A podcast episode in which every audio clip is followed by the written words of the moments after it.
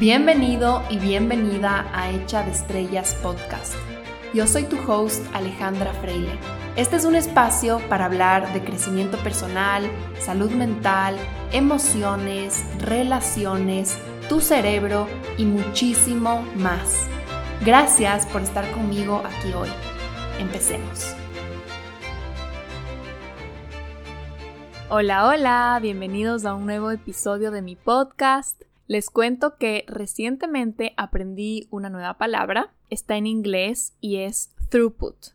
Así como hay input y hay output, resulta que hay throughput. Si no saben cómo se escribe esta palabra, es el título de este episodio.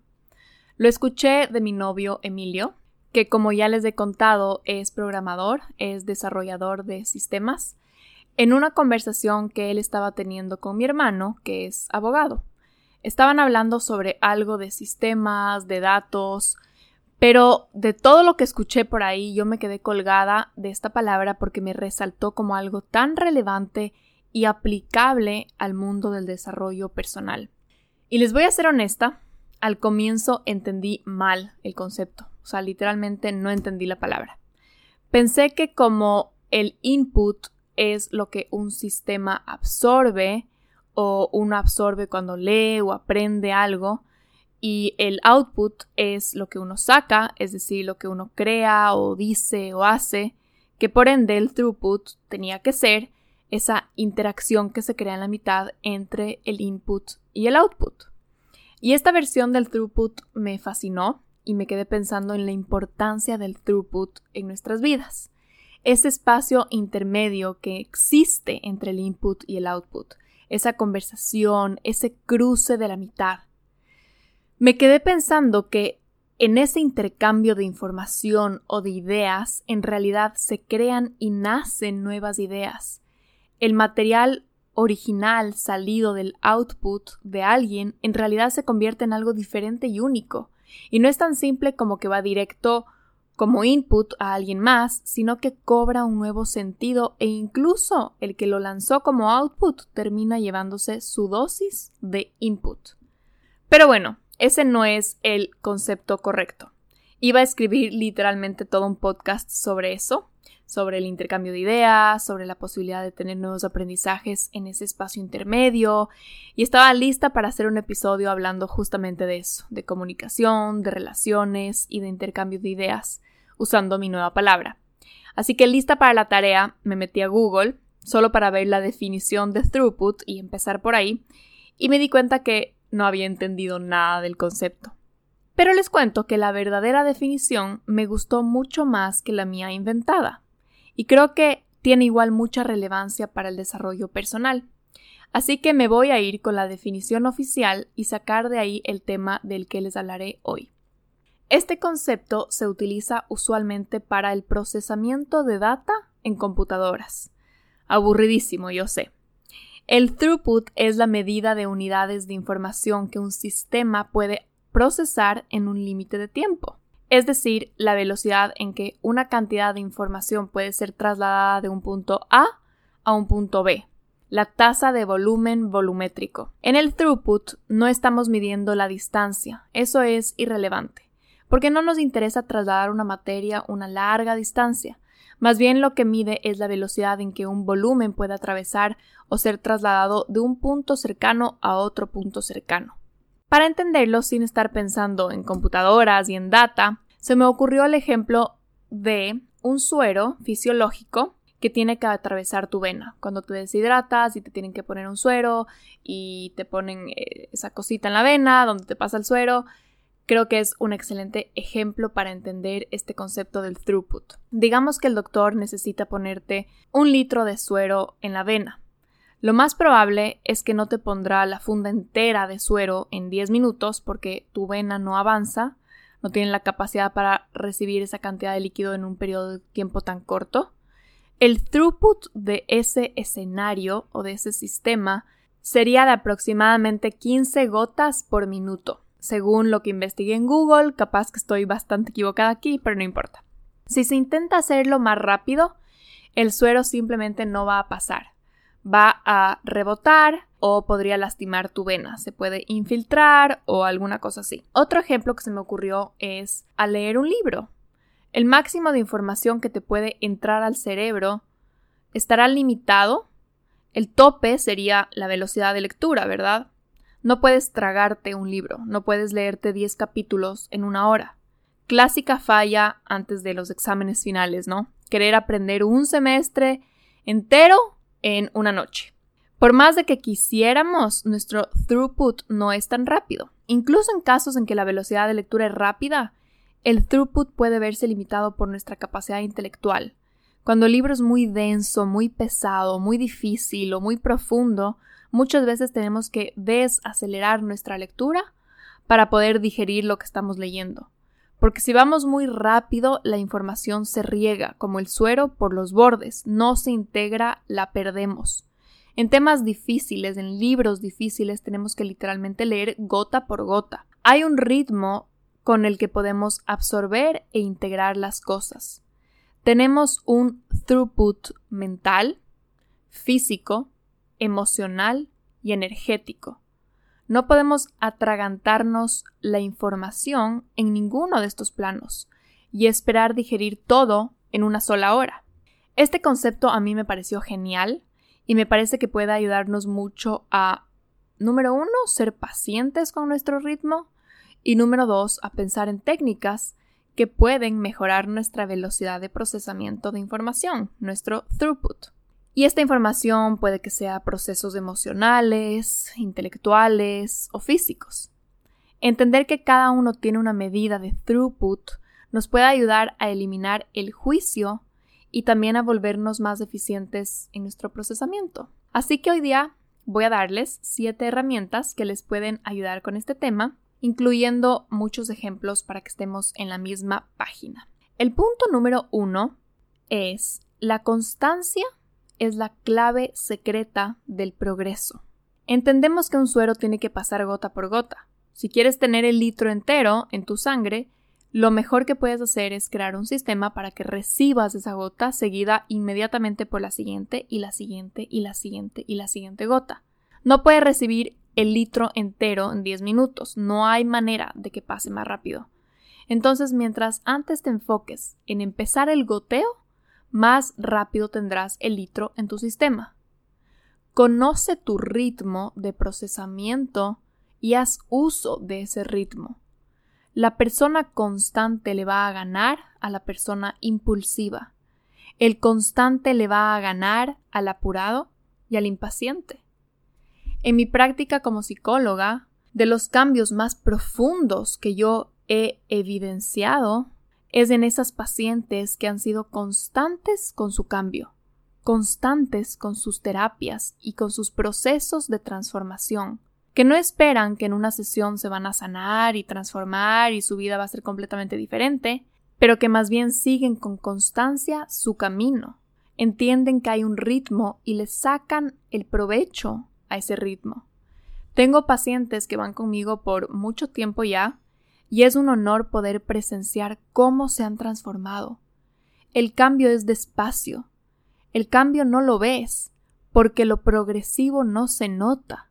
Solo lo ves cuando comparas, cuando haces un antes y un después, cuando pones lo que eres hoy al lado de lo que eras hace dos años y te llevas un shock de todo lo que has avanzado.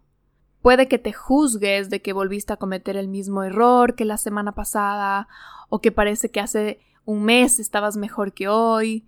Te puedes juzgar o frustrar por una recaída, pero es cuando te comparas con tu versión de hace un año, dos, tres o cinco años que puedes realmente ver que la constancia siempre da frutos y que sí has avanzado.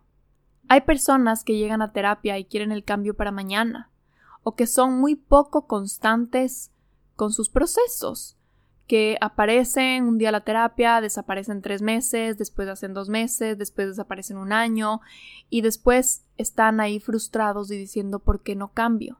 o esas personas que en un mes quieren tener una vida resuelta o ganar muchísimo más dinero o tener un mejor cuerpo o ya tener la pareja perfecta, etcétera, etcétera, etcétera, que quieren una solución rápida y efectiva.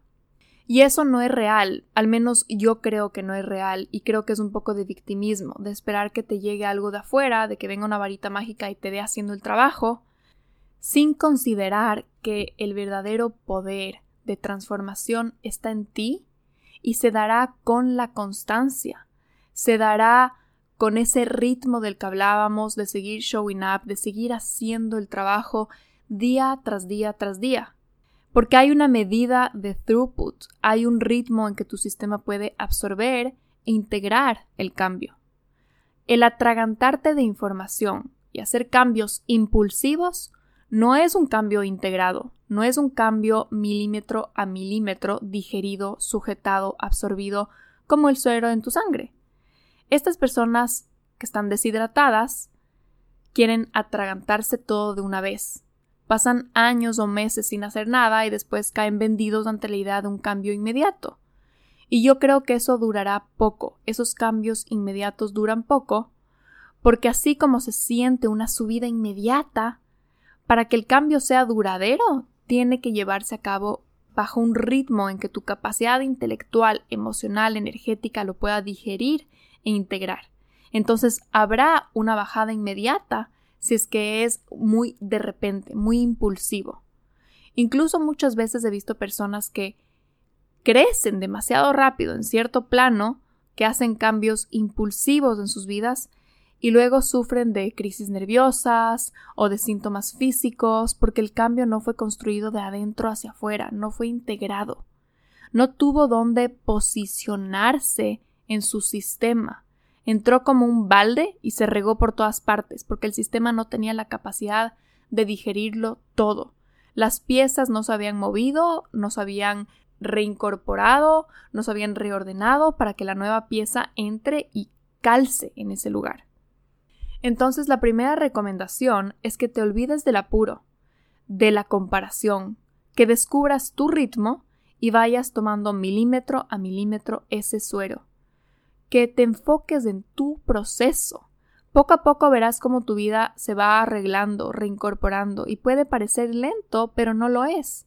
Es más rápido en realidad hacerlo gota a gota, poco a poco, a que estar en una montaña rusa de soluciones inmediatas que te disparan para arriba y luego caes para abajo, y así pasan los años y sientes que no has integrado nada. Es parecido a querer bajar o subir de peso. Si tienes sobrepeso y quieres bajar unos kilos, un nutricionista probablemente te guiaría en un proceso de pérdida de peso lento pero constante, una bajada saludable, en que tu salud no corre riesgo, en que tus nutrientes no se agotan, en que no sufres una gran pérdida de tejido muscular o que tus hormonas se alteran. Un nutricionista sabría que tiene que ser un ritmo suave pero constante, y no te diría que dejes de comer una semana y bajes 5 kilos y ya, porque sabría que tu cuerpo no lo podría sujetar. Igual para subir de peso, el nutricionista te daría una dieta progresiva de aumento de calorías balanceadas para que tu sistema digestivo se vaya acoplando, para que vayas poco a poco construyendo músculo y subiendo tu masa corporal proporcionalmente que tu sistema no colapse como si simplemente te embutieras una semana entera de toda la comida que hay en tu casa. En ambos casos, hacerlo aceleradamente, impulsivamente, es incluso peligroso porque el sistema puede colapsar. Con el cambio interno va igual, el sistema puede colapsar. No es posible que digieras el cambio de un año en una semana, en un mes. Puede que en un día o que en una semana tengas un gran despertar, tengas un gran sacudón, tengas una iluminación, pero de igual manera hay que hacer el proceso de integrarlo con constancia y tiempo. Hay programas, hay retiros, hay experiencias intensas que te pueden abrir la mente, los ojos, el corazón y digas, wow, esta experiencia me cambió la vida. Pero en realidad esa experiencia tan solo te despertó, te abrió, te sacudió, no te da haciendo el proceso de sanación por ti. Puedes tener un gran despertar, pero igual tendrás que trabajar en ir poco a poco cambiando y actualizando tu sistema de creencias interno, tus patrones, tus comportamientos automáticos, Te pueden sí abrir los ojos, pero no te convierten en otra persona. Para eso el trabajo lo tienes que hacer tú. Eso me lleva al segundo punto de hoy, que es una sugerencia que les quiero hacer. Número 2. Incorpora experiencias intensas y reveladoras, seguidas por procesos guiados y constantes de integración. El verdadero cambio, como les decía, no se da solo con experiencias cúspide, con esos grandes aha moments, con encuentros intensos o maestros que te sacuden el piso. Esas experiencias creo que inyectan nueva información a tu sistema, pero eso es como que te entreguen el litro de suero. Tú tienes que autodosificártelo e irlo integrando poco a poco, irlo digiriendo, irlo incorporando a tu vida.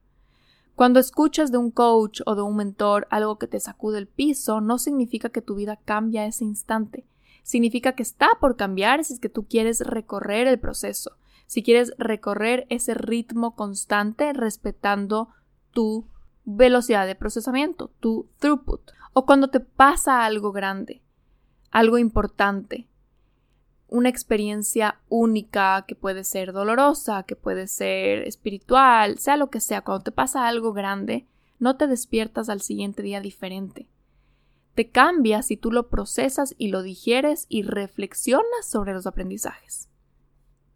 Y esto es algo que a mí me ha pasado bastante en mi vida. Han habido situaciones grandes, importantes que me han cambiado, sea porque han sido dolorosas y me han roto por dentro, o porque han sido tan maravillosamente profundas o inspiradoras que también, de cierta forma, me han roto por dentro. Pero ellas no me cambiaron por sí solas. Hice el proceso de tomar las piezas rotas, integrarlas, hacer sentido de la experiencia. Sin hacer sentido de la experiencia, creo que te lleva solo un 10% del aprendizaje. Es como cuando en el colegio te mandan a leer un libro. No es que te dan el libro y esperan que aprendas. Te mandan el libro y simultáneamente te hacen escribir ensayos, te hacen discutir los temas, te piden que hagas presentaciones al respecto, te dan la experiencia, el libro en este caso, pero quizás el 90% de la expansión de tu conocimiento viene a través de todas las técnicas que usa el profesor para que tú proceses la información del libro. Igual con nuestras experiencias de cambio. Deben ser acompañadas por el procesamiento de la información. Está bien que quieras entrar a un programa de una persona que admiras. Está bien que quieras una sesión con un gurú que te dará información relevante para tu vida. Pero eso será una experiencia cúspide. De todas maneras, la integración de esa información tiene un ritmo en ti, hay un throughput y tú tienes que hacer el trabajo, tienes que tomar esas acciones alineadas que van poco a poco cambiando tu vida. Entonces no te desesperes en ese cambio, no intentes apresurar la información a tu sistema, de embutírtela. Anda absorbiendo gota por gota y reincorporando los cambios que aprendes en tu vida de maneras prácticas, ir corrigiendo tu vida cosita por cosita, en tus acciones diarias, en tus reacciones, en tu comunicación, en tus relaciones. Vas haciendo scan de toda tu vida y vas cosa por cosa, arreglando, reincorporando, actuando con más conciencia, gota por gota. Hay ese throughput para ir procesando, para ir transformándonos, para ir integrando lo que aprendimos.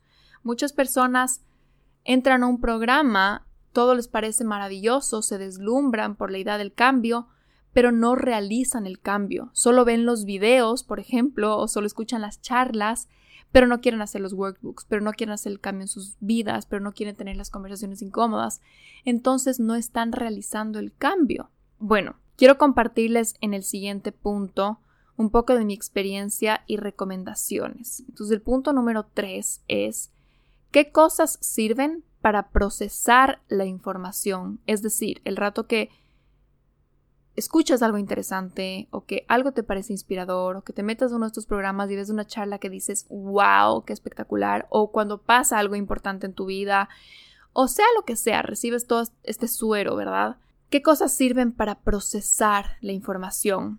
Y aquí les voy a dar cuatro recomendaciones personales, creo que hay muchísimas más, pero esto es un podcast, no puedo hablar tres días, entonces creo que puse las cuatro que yo más utilizo.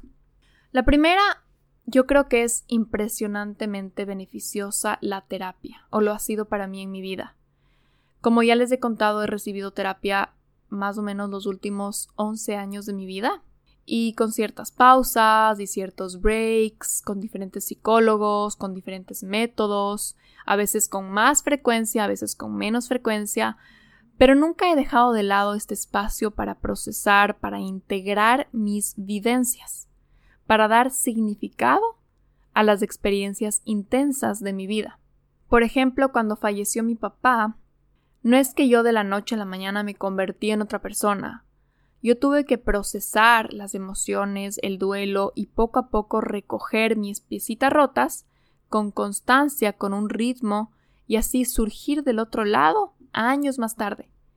Cada sesión con mi psicóloga desde entonces me dejaba un aprendizaje, me dejaba algo de esperanza, me daba un pedacito de entendimiento, algo de cambio, pero el cambio era sutil.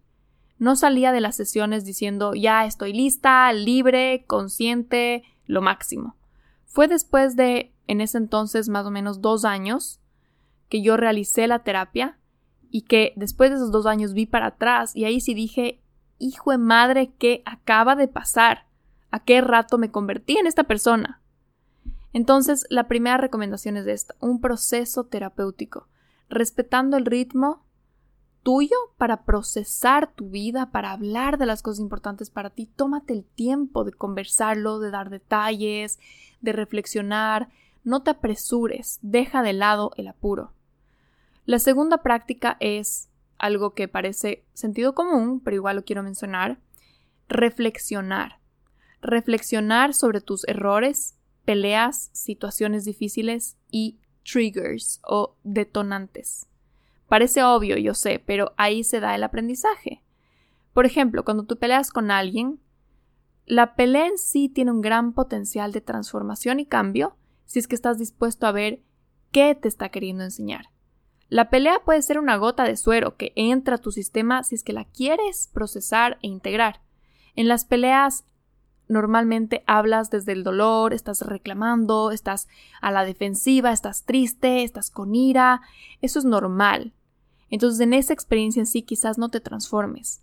Pero después de eso, puedes tomar un tiempo, un espacio, una ventana de reflexión, que ahí se da la transformación. Muchas personas dejan, la mayoría de nosotros, deja que se disuelva el tema, que pase la ira, ya nos olvidamos, dicen ya pasó, ya se me va a pasar, ya nada, al siguiente día estamos normales. Yo creo que ahí desperdician el material y la oportunidad de transformación. Yo usualmente lo que hago es que después de una pelea o de una discusión o de una, no sé, una de esas situaciones en donde hay fricción y desacuerdos, me tomo un día para pensar ese rato yo al menos no puedo tener una conversación súper consciente porque estoy súper a la defensiva, mi orgullo está súper alto, mi ego está súper alto, lo que quiero es ganar y no estoy hablando con conciencia. Entonces me tomo un día para pensar, para reflexionar, para dejar que mi ego, a mi ego se le bajen un poco los humos. Continúo con mi vida normal, incluso con la persona con la que me peleé, continúo de manera respetuosa, normal, cordial, me tomo un tiempo para de verdad reflexionar lo que pasó, dejar que se me vaya la ira, pero luego, ahí sí, regreso a hablar, cuando ya he en realidad atravesado un proceso de reflexionar. La mayoría de personas dicen ya se me pasó la ira, entonces ya está solucionado. No. Ya se te pasó la ira, entonces ahora recién puedes reflexionar y vas a poder pensar con, con cabeza, con conciencia, porque la ira a veces nos saca de la conciencia. Entonces, para hacer ese cambio, para aprovechar la oportunidad, para tener una transformación en esa discusión, te voy a dar algunas preguntas que yo me hago a mí misma y puedes hacerte algunas de ellas las que las que calcen, digamos, con la situación, porque creo que cada situación es diferente, pero algunas de las que yo utilizo. Las voy a mencionar aquí, si quieres puedes pausar, escribirlas o como tú prefieras. Las preguntas son, ¿qué es lo que me duele? qué es lo que necesito, ¿Qué es lo que al otro le duele? ¿Qué es lo que el otro necesita? ¿En qué me equivoqué yo? ¿En qué puedo pedir perdón yo? ¿En qué se equivocó el otro? ¿Qué puedo ofrecer como cambio en esta situación yo? Y ojo que si es que el otro fue el que hizo algo malo, digamos, igual lo que puedes ofrecer tú como cambio sería, bueno, voy a comunicar mis necesidades con más claridad o con más anticipación. ¿Qué solución creativa se me ocurre en donde mis necesidades sean satisfechas así como las de la otra persona? Porque esas son todas las preguntas. Porque no tiene que ser quién gana o quién pierde. En realidad los dos podemos ganar. Y yo sé que esta reflexión y estas preguntas van un poco más dirigidas a discusiones o desacuerdos con otros. Pero igual si cometes un error en el trabajo, o si no cumples tus propias promesas contigo mismo, o si te autosaboteas, o si te sientes triggered por otra persona, detonado por otra persona, tómate un tiempo a solas para reflexionar y de verdad entender qué está detrás. Pregúntate, sin juicio, ¿qué es lo que me está pasando? ¿Por qué será que hice esto? ¿O qué es lo que me está molestando? ¿Qué hay detrás de esta situación? ¿Qué me está queriendo enseñar esta situación? Y es súper bueno que lo hagas cuando exista una discusión. No esperes a tener una relación extremadamente complicada con una persona porque el rato que tengas una relación con miles de capas de problemas y yo te pregunte qué es lo que tú necesitas o qué es lo que te duele, me vas a sacar una lista como, como, como la factura del supermercado. O sea, ahí va a ser, a ver, Ale, me duele esto, lo que necesito es más respeto, lo que necesito es más tiempo, lo que necesito es esto. Trata de hacerlo discusión a discusión en donde haya una cosita específica que en ese momento tú hubieras necesitado, que en ese momento te dolió, que en ese momento te equivocaste, dijiste algo incorrecto, hiciste algo incorrecto. Hazlo o sea, cada vez que haya una discusión, porque si esperas y simplemente dejas que se difuminen las discusiones, va a llegar un momento en donde la conversación va a ser, como les digo, una lista entera de la factura del supermercado. O sea, ya imposible. O sea, ya va, a tomarnos un montón de tiempo y va a ser un proceso más complejo solucionar. Eh, entonces, eso sería eh, la segunda práctica, reflexionar. La tercera práctica, ahí viene el hablarlo. En el caso de la pelea, conversar con la intención de solucionemos esto que tenemos enfrente. Como ya les he dicho en otros episodios, en una pelea no es el uno en contra del otro, es los dos en contra del problema.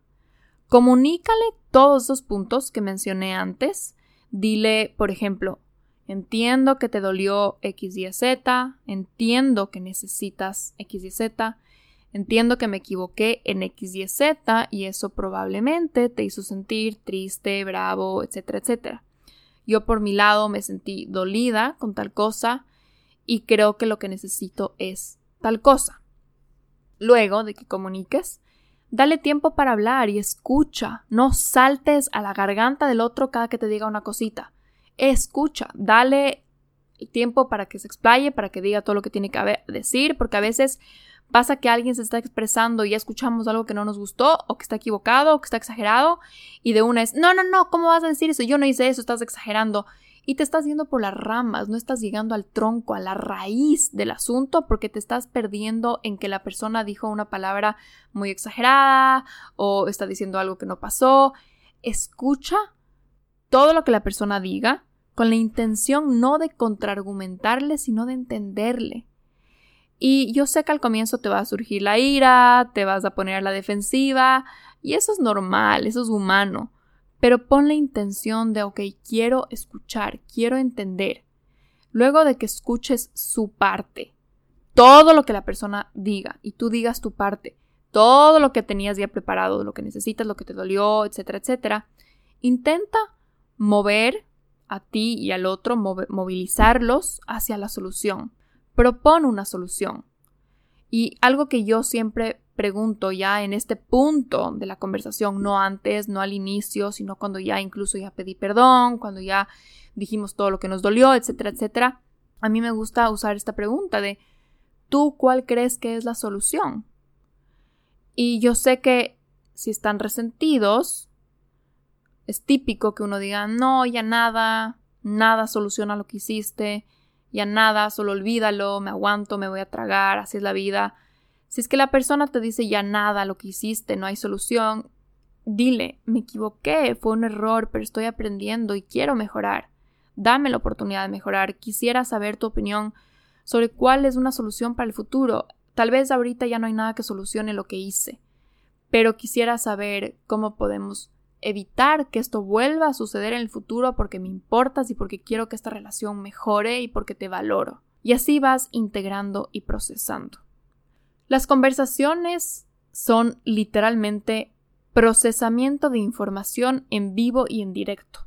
Es como ponerle rayos X a tu proceso interno de integración de ideas y de reflexión. Como ponerle rayos X a tu throughput. Si te cierras y no escuchas nada, es porque no quieres aprender, no quieres cambiar. Si pusiéramos los rayos X, veríamos que la entrada está cerrada, que la vena no quiere suero. Pero si permites abrirte, escuchar, procesar, entender, cambiar, crecer, madurar, tienes ahí en una conversación, integración, transformación y progreso interno en vivo y en directo. Y yo sé que cuando digo todo esto suena fácil, suena liviano, y yo sé que las peleas de la vida real no son así como ahorita digo tan tranquilas. Son llenas de dolor, son llenas de ganas de ponerse a la defensiva, de palabras equivocadas. Pero no importa, no te des por vencida, atraviesa esa fase incómoda de la pelea sin dejarla, sin abandonarla, sin decir, ya sabes que ya nada, olvidémonos de esto, dejemos nomás aquí, no nos estamos entendiendo, cada uno por su lado, bueno, creo que ya no hay solución, bueno, ya nada, así es la vida, típico, ¿no? Que llegamos a un punto en la discusión que da ganas de irnos, de abandonar el barco, el bote y decir, ya sabes qué, olvídalo. Creo que a todos nos pasa. Atraviesa esas ganas, siéntate con esa incomodidad y si pasas esa barra que hay ahí, esa línea, del otro lado se llega a un espacio maravilloso de aprendizaje. El rato que atraviesas ese, ese estar a la defensiva, ese orgullo, ese ego de me quiero coger y ir, porque en verdad no estamos llegando a nada y porque quiero marcar el punto de que estoy dolida, de que estoy fastidiada, de que yo tengo la razón y solo me quiero ir, cuando te sientas con eso y le dices al otro, no, de verdad, quedémonos, de verdad, solucionemos, atraviesas la barrera del orgullo y llegas a un espacio de mucha intimidad y de mucha vulnerabilidad. Y es difícil llegar a ese espacio porque tenemos que atravesar un lugar que no nos gusta. Es como en una travesía, un lugar lleno de pinchos. Te da ganas de regresarte, decir ya nada, ya sabes que olvídalo. Igual todo bien, nuestra relación va a seguir, mañana todo va a estar bien, todo tranquilo, pero yo te aseguro que esas veces, esas conversaciones en donde puedes atravesar esos pinchos incómodos y bajarle al ego y al orgullo, aunque te esté dando ganas de solo irte de ahí para marcar tu punto, te aseguro que vas a llegar a un espacio tan profundo, tan íntimo, que ahí se dan las verdaderas transformaciones y ahí se construye un respeto y también una intimidad y una confianza increíble con esa persona que no la puedes construir si no atraviesas esos pinchos. Y esto no solo va para relaciones de pareja, va para las conversaciones con tu mamá, con tu papá, con tu hermana, con tu hermano, con tu amiga, con esas personas en que sabes que van a estar ahí el día de mañana, entonces es fácil decir, sabes que ya nada, me voy y nos quedamos bravos los dos y mañana nos hacemos los que todo bien. Ahí estás desperdiciando la oportunidad de transformarte. Y bueno, creo que me, fui por la tangente, creo que no sé si tiene mucho que ver con el throughput, pero no importa. Estaba en el tema de, de la práctica para procesar, que es el hablar. Hablar no es algo solo reservado para peleas, no tenemos que tener conversaciones profundas solo cuando nos peleamos. Cuando tú vivas una experiencia importante para ti, única, motivante, un gran logro, algo que estás eh, en lo que estás pensando, que se te está ocurriendo en tu cabeza, que lo sientes muy prendido en este momento en tu vida, o cuando tengas una experiencia, no sé, incluso dolorosa, retadora, háblalo con alguien. Cuéntale a alguna persona cercana a ti qué aprendiste de la experiencia, qué te está pasando, qué se está encendiendo en ti, qué te llevas de esta experiencia, Sé vulnerable, sé real, sé profundo, porque las conversaciones nos transforman. Porque al hablar, al interactuar, procesamos la información, ordenamos los datos en nuestra cabeza y llegamos a lugares mucho más profundos con conexiones creativas que no se nos habían ocurrido. El feedback y los comentarios de la otra persona te van a hacer pensar en cosas que no habías pensado y verás tu experiencia con nuevos ángulos, con nuevos ojos.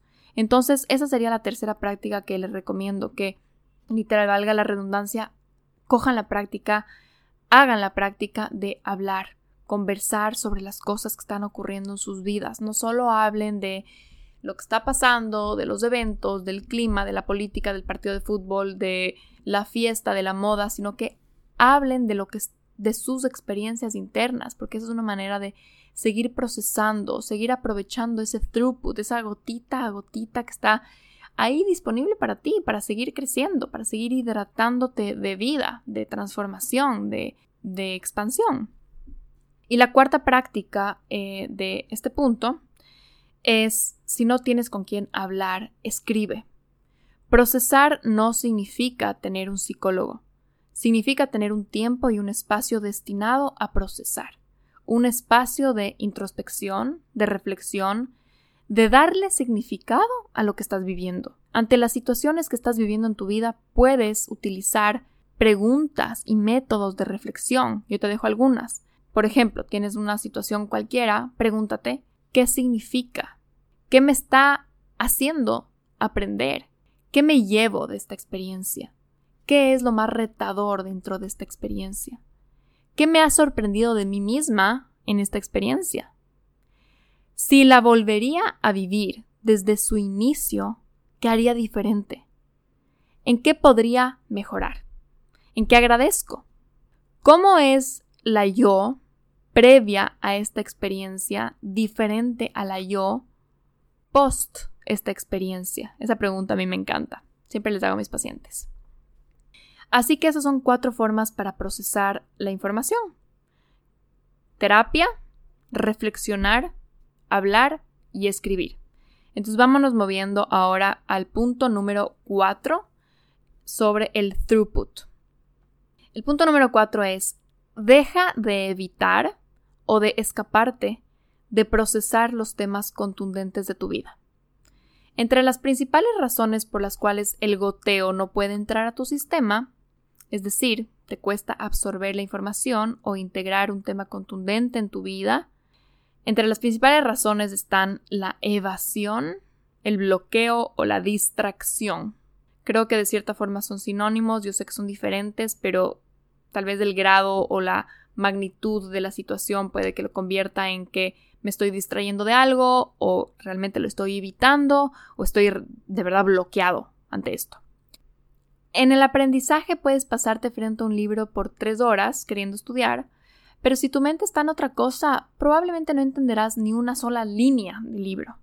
Igual con el desarrollo personal, muchas veces nos llenamos tanto de distracciones porque no queremos procesar algo. El clásico ejemplo de terminar con una pareja y dedicarse a la fiesta, a los mil hobbies, al trabajo, como evitando sentir, como evitando que entre la tristeza. Típico, ¿no? Todos hemos escuchado decir, ah, es que la fulanita está en negación. O cuando alguien se muere, muchas personas no sienten tristeza y están súper distraídas, están a toda en, sus, sus vidas como queriendo no sentir. A mí me pasa que cuando tengo una situación difícil en mi vida, automáticamente se me enciende este mecanismo de defensa. No quiero ver, ni pensar, ni sentir en el dolor y me dedico a mi trabajo, a mis hábitos y a mis metas, como literalmente no queriendo procesar lo que está pasando. Pero no puedo aprender de la experiencia, no puedo integrarla, transformarme, evolucionar sin procesar la pena, la tristeza, la ira, el rencor, la incomodidad. Para poder integrar algo es importante procesar las emociones incómodas que vienen como parte del aprendizaje. No te puedes saltar esa parte. Creo que a veces incluso hay un poco de positivismo tóxico en decir, ya pasó, esto llegó a mi vida por algo, todo bien, voy a poner una sonrisa en la cara, voy a seguir con mi vida feliz y campante. Creo que esa actitud a veces podría ser una forma de fingir que ya está procesado el tema cuando en realidad no se ha asentado del todo en tu sistema. Lo que se asienta en el sistema viene a través de un proceso de sentir, con ese ritmo del que hablábamos, con respetar el throughput de digerir esas emociones, de permitir que las emociones entren a tu cuerpo, de atravesarlas. La mejor manera de salir de algo es atravesándolo. No te puedes saltar por arriba como en una alfombra mágica. Y no quiere decir que tienes que pausar tu vida y solo pensar en el problema, pero quizás puede ser honrar que hay algo ahí importante por digerir y que es necesario que te tomes un tiempo para sentirlo, para reflexionarlo, para hablarlo. Puedes seguir siendo una persona completamente funcional, pero eso coexiste con entender que tarde o temprano tienes que abrir ese cajón incómodo y estar dispuesto a ver lo que no quieres ver. Si comes un pedazo de carne muy grasoso, tienes que sentarte a digerirlo antes de que te dé hambre de nuevo, ¿verdad? No puedes ignorar que te comiste y pretender que puedes comer otro almuerzo luego de ese. Te toca sentarte a digerirlo, te toca darle tiempo, dejar que tu intestino haga su trabajo, que procese y ya. Cuando hay algo contundente en tu vida, tienes que tomarte el tiempo de digerirlo. No te saltes, no lo esquives, procésalo habla con alguien, encuéntrale un sentido a esa situación, reflexiona, anda a terapia, procesa, escribe, pregúntate qué te hace sentir, extrae todos los nutrientes que tenga ese pedazo de carne. Si pretendes que todo va bien y que puedes seguir por la vida avanzando, será como un bloque en tu sistema, que pesa, que está ahí y tarde o temprano tendrás que lidiar con él. Yo creo que escaparse de una situación es una solución momentánea, es una pausa. Y sí, es válido tomarla, a veces la necesitamos, no siempre estamos listos para ya procesar todo lo heavy, pero eventualmente hay que lidiar con nuestras batallas. Es más, yo creo que sería un desperdicio de aprendizaje el no procesarlo, porque en las batallas hay mucha información y sabiduría disponible para nosotros. El punto número 5 de hoy es ten un sistema para crecer. No creo que vayas a incorporar esta recomendación que te doy hoy si no creas un sistema, una rutina en donde el espacio para procesar existe en tu agenda y de verdad lo haces. Si crees que habrá el día y la hora perfecta para contarle a tu mejor amiga todo lo que estás sintiendo y que lleguen a conclusiones súper reveladoras, vives a la espera de una coincidencia. Tú tienes que crear un sistema. En gran parte, eso es algo que sirve de las terapias, que son un encuentro semanal destinado específicamente a eso. Sí o sí te ves con ese terapeuta los martes a las 5 de la tarde y eso va a pasar y ya sabes que eso está ahí y tú vas a show up a tu propio sistema. Si no vas a terapia, pon un espacio en tu agenda, por ejemplo, para escribir todas las mañanas, o dos veces a la semana, o lo que tú puedas. O pon una reunión con una persona cada dos semanas para hablar de estos temas y para procesar lo que están viviendo. Puede que hayan días en los que te quedes en blanco y no tengas que escribir o que digas cancelemos la reunión porque en realidad hay cosas más importantes, pero con práctica vas a ir entrando en el momentum con el proceso de integrar. Otro sistema podría ser cada vez que me pele con alguien de cualquier tema, voy a tener una conversación los dos a solas un día después de lo que pasó para hablar y para reflexionar y para llegar a acuerdos de cómo lo podemos solucionar para que esto no vuelva a pasar en el futuro. Necesitas un sistema. El suero con la información está ahí para ti, pero el doctor no espera que te entre por donde sea. Tiene un sistema de goteo muy específico y medido para asegurarse que en dos horas estarás hidratado, ¿verdad? Tú invéntate tu propio sistema. Pero yo te digo que sin sistema, sin un compromiso que te diga la hora y el día, es muy probable que no lo hagas y que estés desperdiciando muchas reflexiones profundas que podrías tener y revelaciones profundas que podrías tener sobre tus experiencias cotidianas. Y para que tu sistema sea efectivo, como te decía, yo te recomiendo que tengas algo programado, algo estable, algo que siempre ocurra a la misma hora en el mismo lugar. No lo pongas al azar, no digas ahí veré cómo lo hago o dónde lo hago, sino que tenga un sistema que sea muy específico lo que tú vas a hacer, cómo te vas a dar ese tiempo de procesar la información que está en tu vida. Y algo que también ayuda, que, que es algo que igual ocurre en terapia, es que tú tengas un ritual alrededor de esa escena. Entonces, por ejemplo, si es que tú vas a escribir sobre lo que estás viviendo, no es que eh, apagas la computadora en el escritorio de tu oficina, sacas un cuaderno o sacas Word o las notas de tu computadora y empiezas a escribir ahí. Tú tienes que tener un ritual que le indique a tu cerebro que estás entrando en ese momento de procesamiento, en ese momento de introspección, en ese momento reflexivo. Si tú vas a escribir en las mañanas, trata de hacerlo en un lugar específico, donde tengas silencio, donde tengas un cuaderno destinado a eso, si vas a tener una persona con la cual vas a conversar. No es que digo, bueno, un día te llamo, otro día hablo contigo en el carro, otro día hablo contigo en la cama antes de dormirnos.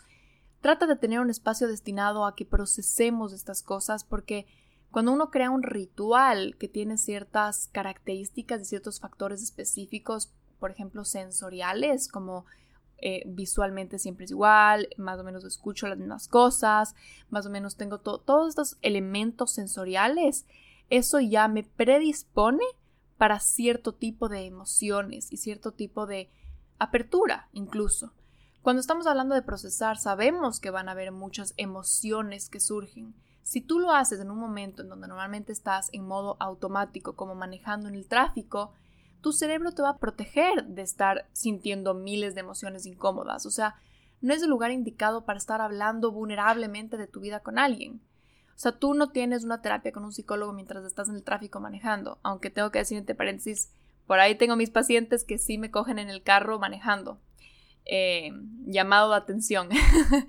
Pero a lo que voy es que tienes que crear un ambiente en donde tú te sientas segura y te sientas en confianza y tu sistema se pueda relajar para que tú te abras y puedas tener esas revelaciones y esas conversaciones íntimas y profundas. No lo hagas así en la mitad de una cosa y otra, porque no es el espacio para hacerlo. Yo incluso personalmente, esto es algo muy particular mío, a mí no me gusta hablar de temas demasiado contundentes, por ejemplo, después de una discusión con mi novio, que tenemos que hablar de algo serio, no me gusta hacerlo mientras estamos comiendo, no sé por qué, esto es algo particular mío.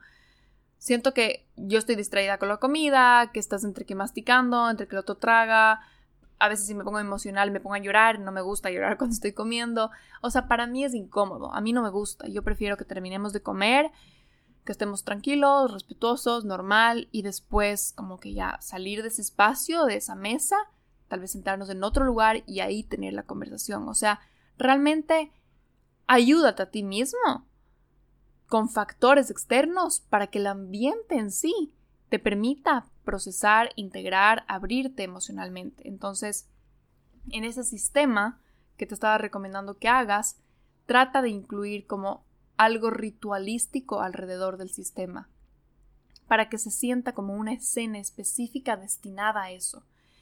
La terapia es en sí un ritual. Antes de que exista Zoom, como pacientes íbamos a la terapia. Entonces uno cogía el carro, manejaba o se transportaba de cualquier otra manera, llegaba a un espacio diferente que tenía un, aroma diferente, una luz diferente, una, toda una escena. Entrabas en este espacio, tenías ahí una hora y salías de este espacio. Entonces todo un ritual alrededor de la terapia. Y me acuerdo que antes de que yo haga terapias por Zoom, yo tenía mi, mi consultorio, ¿verdad? Y muchos pacientes me decían, me encanta venir porque es, es todo un plan el venir. Es la hora que estoy contigo, pero en realidad es la media hora que me toma en venir acá, la media hora que me toma en irme, que es como todo este proceso que hay antes y después. Y me parece lindísimo porque es como todo un ritual que ya te predispone a... Es como que le preparas a todo tu sistema interno para lo que vas a hacer. Entonces, ese sería el punto número 5, crea un sistema. El punto número 6 de hoy día, con este tema del throughput, es que cuides de no tener demasiado input. Entonces, ¿a qué me refiero con esto? El input es el suero, ¿verdad? Y el throughput es la medida en que el suero atraviesa tu sistema. Ten cuidado de no tener demasiado input o demasiadas fuentes de input simultáneamente. Creo que todos pecamos hoy con esta era de las redes y de tanta información digital en que hay demasiado input por todas partes. Entonces escuchamos podcasts todo el día y después pasamos viendo miles de cuentas de Instagram que nos dicen más cosas sobre el desarrollo personal y más cosas sobre la productividad y más cosas sobre la abundancia, el éxito, eh, las relaciones, todo, ¿verdad? La salud. Tenemos tanto input que nuestro sistema colapsa literalmente y solo nos confundimos y no saben ni qué hacer con tanta información. Es como que te pongas por un lado el suero y por otro lado te estés poniendo otro suero de vitamina C y por otro lado te estés metiendo antibióticos y por otro lado te estés metiendo no sé qué otra cosa tu sistema va a estar confundido. Tu sangre va a decir como que a ver qué hago con todo este chaulafán de cosas que me está, que me está mandando. Igual, o sea, internamente a veces yo creo que nos mandamos tantas cosas que eso solo es como set yourself up to una confusión total, o sea, que tu sistema colapse. Entonces, yo te recomiendo que elijas un área de tu vida en la que ahorita quieras procesar, en la que quieras trabajar y ten un input específico y seleccionado para eso. Entonces, haz un detox de tus redes sociales y solo sigues ciertas cuentas que en este momento se relacionen o te aporten específicamente para ese tema en el que estás trabajando. No se va a acabar el mundo, las otras cuentas van a seguir ahí, no te vas a perder información valiosa. Olvídate del FOMO, porque a veces nos pasa, ¿no es cierto? Y concéntrate en una cosa a la vez esa cosa en la que estás ahorita trabajando, ese input que quieres procesar, que quieres digerir, tal vez que sea, por ejemplo, tu salud en este momento, o que sea el tema del el trabajo, de la productividad, del crecimiento profesional, o sea el tema de tu relación de pareja o de tus relaciones familiares, tu relación contigo misma, no sé. Pero si tienes demasiado input por todas partes, vas a colapsar. Otra cosa que diría es que le des tiempo a tu sistema a veces para no estar procesando. Creo que también es importante darle breaks, o sea, es como que imagínate que estás en ese hospital, también tienes que dejar que la vena descanse y que tu sistema se relaje y un rato no tenga que estar digiriendo cosas, es como el ayuno, ¿verdad? Tú toda la noche estás haciendo un ayuno naturalmente y cuando tú estás haciendo un ayuno, tu hígado entra en modo limpieza, tu intestino eh, descansa, entra tu cuerpo en completamente otro estado y tus sistemas entran, entran en otros procesos a que cuando tú estás digiriendo comida. Igual yo te diría internamente, ten esos ayunos de procesar tantas cosas. Creo que todos caemos igual en, ese, en, ese, en esa trampa de te vas de vacaciones igual quieres estar haciendo desarrollo personal, igual quieres estar aprendiendo, igual quieres estar leyendo, escuchando podcasts, todo el tiempo queremos estar como que digiriendo, digiriendo y digiriendo y aprendiendo y aprendiendo y aprendiendo y con tanto, tanto, tanto input. A veces es bueno relajarse y darse un tiempo para no digerir nada. Inconscientemente estarás procesando cosas, cosas que estaban ahí, cosas que estaban por procesarse, cosas que estaban en stand-by. Hazme caso, se estarán procesando solas, solas, sin que tú les estés ahí empujando y empujando y empujando. Y para darte ese tiempo, algo que yo recomendaría que aligera todo el proceso, ten espacios de diversión. La diversión es tan linda porque aligera toda tu energía.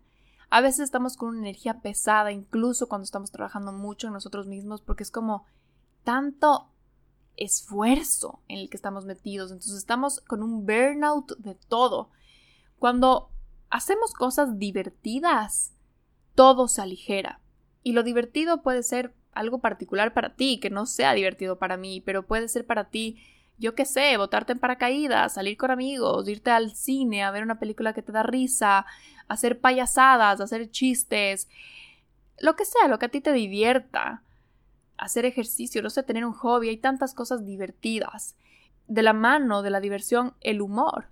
El humor alquimiza temas pesados y contundentes, automáticamente los aligera, los alquimiza, los hace, los, es como que los, los, los esfuma, los transforma en algo que puedo, que puedo manejar. Si es que hay algo pesado, algo ahí que me está como que atrancando, el rato que lo veo con humor, que lo tomo con humor, que es algo me divierto, me río de mí misma, se transforma, se hace más liviano y no me tomo tan en serio todo esto de tengo que procesar y tengo que digerir, tengo que hacer esto y un sistema y la rutina y esto y lo otro y los 80 mil tips que tengo sobre cómo vivir mi, mi, vida, el rato que salgo me divierto, me, me tomo una copa de algo o, o no, o me, me, voy a meter al mar, lo que sea que tú quieras hacer y me río y me divierto y hago chistes, no me tomo tan en serio todo y nos tomamos más ligeramente la vida y creo que es algo que también todos necesitamos.